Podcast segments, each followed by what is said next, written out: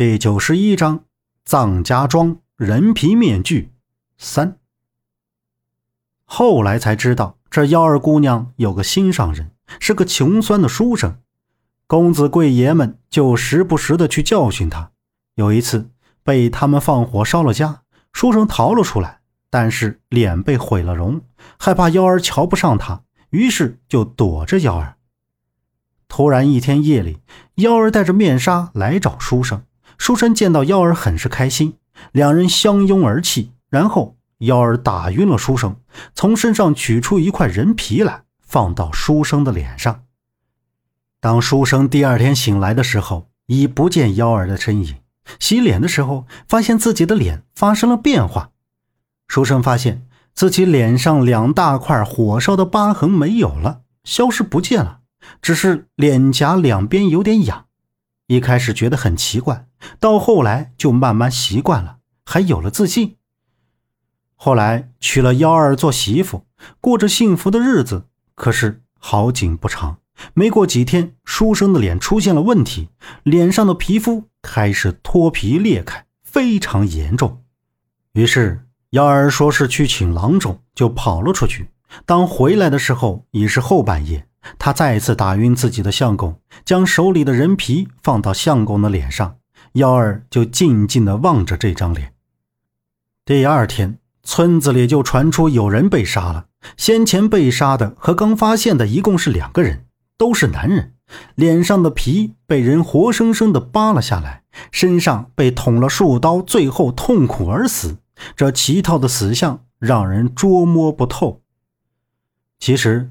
死的那两个人就是当日放火烧书生的人，因为查不到凶手，有人就怀疑书生作案，因为他毁容的脸而进行报复，所以杀了那两个人。最后，书生被官府抓了起来，在牢狱中折磨而死。其实，书生知道是幺儿做的，但是他一直不敢相信，一直也在保护着他。自从书生死后，藏家庄频繁出现有人被杀，死者都被人扒了脸，而且一次比一次狠、快，不留痕迹。据说有人看到幺儿家院子里挂着无数张幺儿自己用树胶做的面具，幺儿说是为了纪念自己的相公而做的，但是在他人看来，那些面具非常的可怕，就像是真正的人皮制作而成的。其实他就是用人皮做的面具。后来幺儿疯了，拿那些面具戴在自己的脸上，每天换一张脸，每次都伤心难过的和自己脸上的面具说话。藏家庄的人越传越离谱，说是幺儿被妖魔附了体，残害藏家庄的百姓。但是官府由于没有证据，抓不了人。殊不知。已经疯掉的幺儿真的变得人不人鬼不鬼，每天杀一个人，扒下身上的皮做成面具。后来人们都怕了，纷纷搬离藏家庄。传说幺儿最后守在藏家庄她丈夫的墓旁边，生死不详。从那以后，藏家庄就消停了。可谁知二十几年之后，藏家庄又发生了同样死法的案子，一直没有抓到凶手。据藏家庄的人说，是幺儿的鬼魂又回来了，说藏家庄被幺儿下了诅咒，所以。没人再敢去藏家庄了。赵大爷缓了缓神，端起茶杯，向椅子后靠了靠，摇了摇头，喝了一口茶水。赵伯，现在还有藏家庄这个地方吗？杨木好奇又问道。藏家庄这个名字之前在一本书上看到过，书上说藏家庄被一场大火烧得所剩无几，场面惨不忍睹。庄子里的人全部葬身于火海。藏家庄这个村子还有啊，但是现在已经不叫藏家庄了。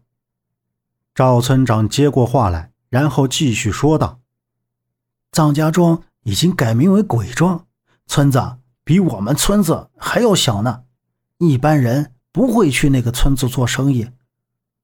为什么？”周震问道。赵大爷有些坐不住了，从椅子上站起来：“ 你们聊着，我去屋里歇会儿。你们坐着，你们坐着吧。”赵大爷扶着腿，直了直腰，说完就走向屋里。赵村长一旁扶着。赵村长把赵大爷送进屋里，出来看了一眼手表，说道：“老爷子腿不好，坐久了不行。你们先在这歇着，我出去一趟。一会儿我让苗子做点饭，你们就将就着吃点。我们这地方偏僻，比不了大城市。有什么需要帮忙的，就找苗子。”赵村长，不用麻烦了，您太客气了。我们看看，如果高队长那边没有什么事儿，我们朋友到了就离开了。杨木走到赵村长身前说道：“嗯，好的，那样也好。不过还是吃点饭再走吧。哎，正好，苗子你过来，一会儿给哥哥们做点饭。爸爸出去一趟，你们待着。”赵村长正准备向门外走，他女儿苗子就走了进来。交代了一声就走了。苗子十八岁，长得眉目清秀，见人就喜笑颜开。这时进屋里去看他爷爷了。陈方安自始至终没有说话。此时他走到杨木身旁，说道：“我想我们要尽快离开这儿，不然会有麻烦上身。”周震低着头，像是在思考着什么，没有注意陈方安说的话。确实是。不过，华仔去了这么久，怎么还没有回来？杨木站在屋子门口，望向院子里，看到高队长和赵村长交涉完，赵村长就向外面走去。高队长带着一个小警员朝他们这边走了过来。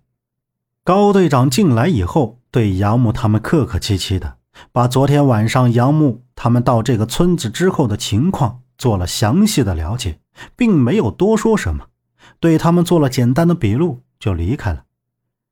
高队长离开之后，李庆华从外面急慌慌的走了进来，说他在村口等了半天，也没有看见孟莎他们的车影，打了孟莎的手机也没有人接。昨天晚上在村子里的一个小卖部打的电话，孟莎告诉李庆华会亲自开车过来接他们，但是将近一个上午也没有看见人，这让他越想越不对劲儿。又看到村子里发生了命案，觉得事情有所蹊跷。怎么他们一到村子就出了命案？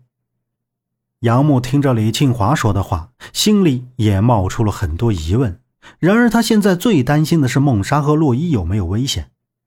虽然亲眼看着苏老板被吸血蝙蝠围住，但是他会不会没有死在墓里？就怕他出来以后找他们算账，连累到洛伊和孟莎。本集播讲完毕，感谢您的收听。